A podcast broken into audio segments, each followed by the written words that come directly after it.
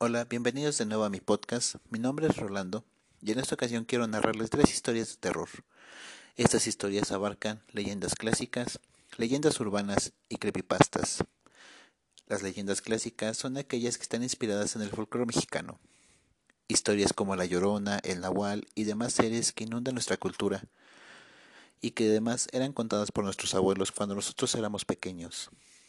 La leyenda que les contaré el día de hoy es la de una pequeña niña que aparece en las faldas de un cerro en la ciudad de Apan Hidalgo, en México. Esta leyenda dicta que si te encuentras en ese lugar a las 12 del mediodía, podrás escuchar la voz de una dulce niña que te llama por tu nombre. Debes abstenerte de voltear, pues si lo haces, esta niña te convertirá en piedra y te llevará para siempre. Es algo interesante escuchar historias que ocurren a esta hora del día, pues estamos acostumbrados a tener la oscuridad de la noche para vivir sucesos paranormales. Sería muy interesante investigar si la historia es real o no, y también saber qué es lo que ocurre con las personas que son convertidas en piedra por esta niña. En cuanto a las leyendas urbanas, estas son aquellas que se van deformando, pues pasan de boca en boca para ser contadas y que cada persona añade o quita elementos para hacerlo un poco más creíble. De ahí el nombre de Urbana. La historia que les contaré el día de hoy será la de Gloomy Sunday. Gloomy Sunday es una canción melancólica romántica compuesta en 1933 por el pianista Resos Ceres y que la letra original fue reemplazada por el, poeta Lasso Hasburg en 1933. La canción trajo una ola de 17 suicidios cuando salió en Hungría y después más de 100 al llegar a Estados Unidos. Incluso acabó con su propio creador, inspirándolo a soltar por la ventana. Otra persona que se vio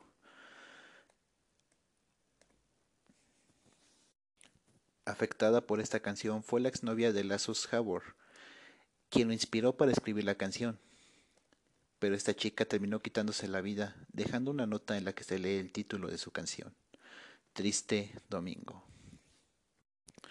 Finalmente, en el caso de las creepypastas, estas son historias cortas que rondan por internet, diseñadas para dejar en shock al lector. son historias que realmente no se tiene como que una manera de corroborar que son reales, pero nos dejan con cierta intriga de, de saber si lo son o no. Una de las primeras creepypastas que leí cuando era adolescente, hace más de 10 años, fue la de No solo los perros lamen. Esa historia cuenta la historia de Marta, una niña que tenía mucho miedo a la oscuridad. Siempre había sido tímida y retraída, y a sus padres les preocupaba que su comportamiento fuera un obstáculo en el futuro, sobre todo porque no podía dormir sin una luz encendida, y estaba bastante grande como para seguir en esa etapa. Pensando en eso, decidieron comprarle un perro guardián, que la ayudara a sentirse más relajada. Este animal, un can enorme y al que le gustaban los niños, había sido adoptado en un refugio. Pronto la pequeña Marta y él se convirtieron en los mejores amigos. De noche, el perro se echaba junto a su cama y se quedaba dormido en la alfombra. Si la chiquilla llegaba a despertarse y bajaba la mano para que su mascota le lamiera, ella se tranquilizaba y se quedaba dormida de nuevo. Tiempo después, sus padres tuvieron que salir a un compromiso a altas horas y por primera vez la dejaron sola. Ahora que tenía el perro, se había vuelto menos ansiosa y reía un poco más. Ya le habían dado de cenar y ahora estaba a punto de quedarse dormida. Sus padres la besaron en la frente y se fueron a su fiesta. Marta se sumió en un profundo sueño. Poco después de medianoche un ruido la despertó. Era algo como rasguños desesperados debajo de su cama. Muy asustada bajó la mano para que la limana lamiese y se relajó al sentir su lengua entre los dedos. Como el ruido había cesado, la niña volvió a dormir. A la mañana siguiente Marta despertó y miró hacia el espejo. Luego soltó un grito de horror. Sobre el vidrio alguien había escrito una frase horrible con sangre fresca. No solo los perros lamen. Marta miró hacia el suelo y soltó otro grito cuando encontró a su querida mascota muerta a sus pies. Alguien la había apuñalado con saña, de tal manera que murió desangrada sobre la alfombra, y ella no lo había escuchado, o no se había dado cuenta. Cuando sus padres corrieron a su habitación, la encontraron agazapada en un rincón, pálida y sin repetir otra cosa que esta pregunta. ¿Quién me lamió anoche? Horrorizados ante la escena que presentaba en la habitación del infante, llamaron a la policía, quien se presentó en el lugar de inmediato para investigar. Evidentemente, alguien había entrado la noche anterior en su ausencia. Marta recibió un shock tan grande por lo ocurrido que tuvo que ser internada en un psiquiátrico y nunca más se volvió a saber de ella. La incógnita que atormentó a sus padres por muchos años fue la de no saber quién había entrado a su habitación aquella noche y cómo sabía lo que tenía que hacer cuando ella bajara la mano. Esto jamás lo descubrieron. Bueno, sé que fueron historias cortas y que realmente no son muy terroríficas, pero en su momento cuando las leí siendo más joven, sí me dieron un poco de miedo. También no quise hacer este audio tan largo, pues no sabía cómo abordar todos los temas. Espero que sea de su agrado y también espero recibir comentarios para ir mejorando poco a poco este podcast. Es un proyecto que planeo llevar a futuro y si es así, les agradezco por haberme escuchado. Muchas gracias y que tengan dulces sueños.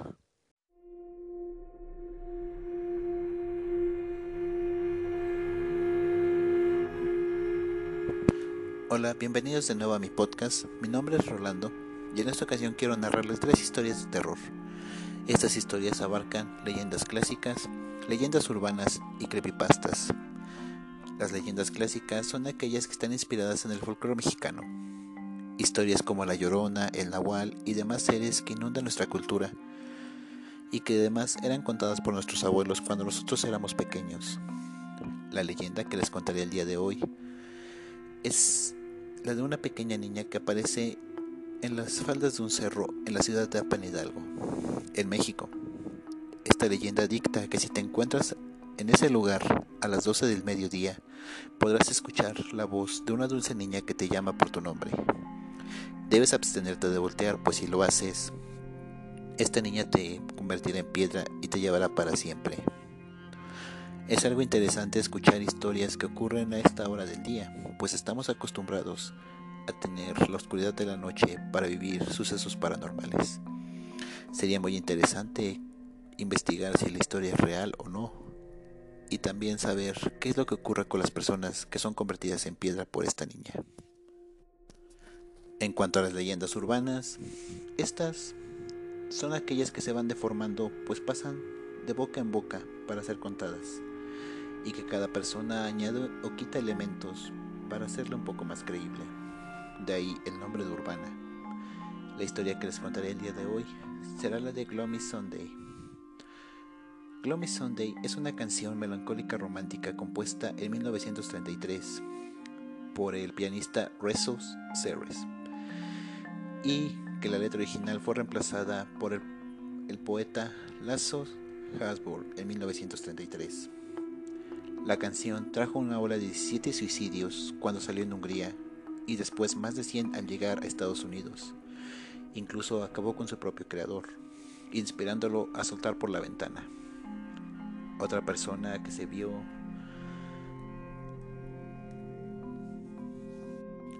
afectada por esta canción fue la exnovia de Lazos Howard, quien lo inspiró para escribir la canción.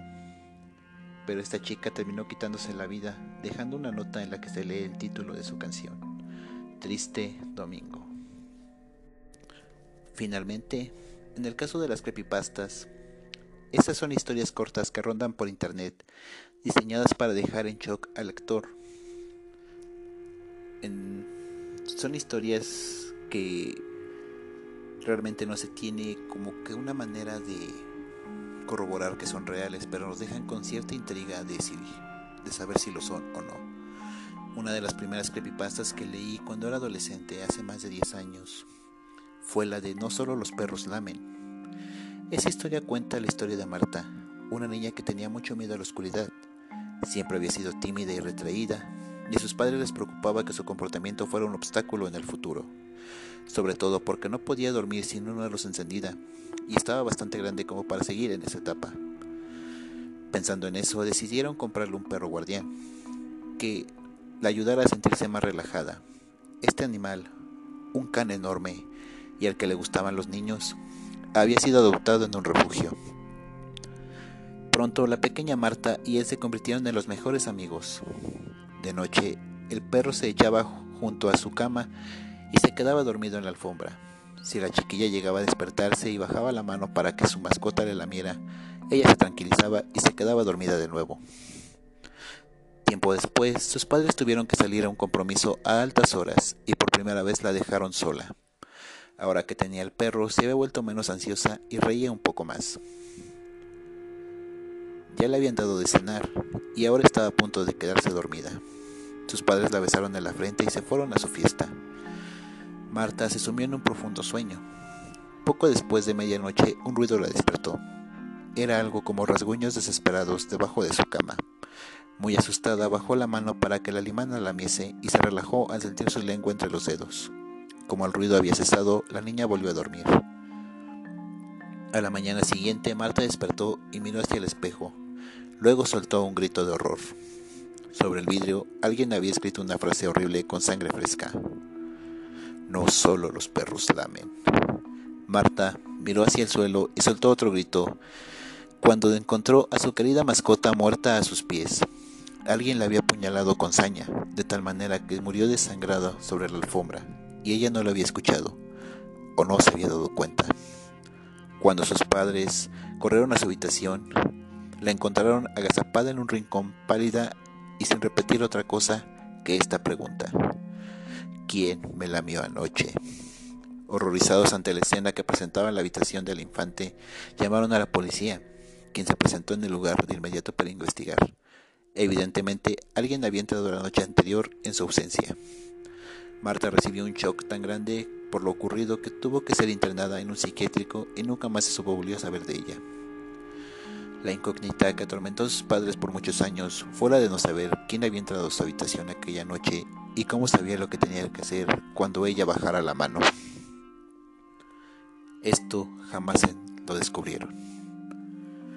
Bueno, sé que fueron historias cortas y que realmente no son muy terroríficas, pero en su momento cuando las leí siendo más joven, sí me dieron un poco de miedo. También no quise hacer este audio tan largo, pues no sabía cómo abordar todos los temas. Espero que sea de su agrado y también espero recibir comentarios para ir mejorando poco a poco este podcast. Es un proyecto que planeo llevar a futuro y si es así, les agradezco por haberme escuchado. Muchas gracias y que tengan dulces sueños.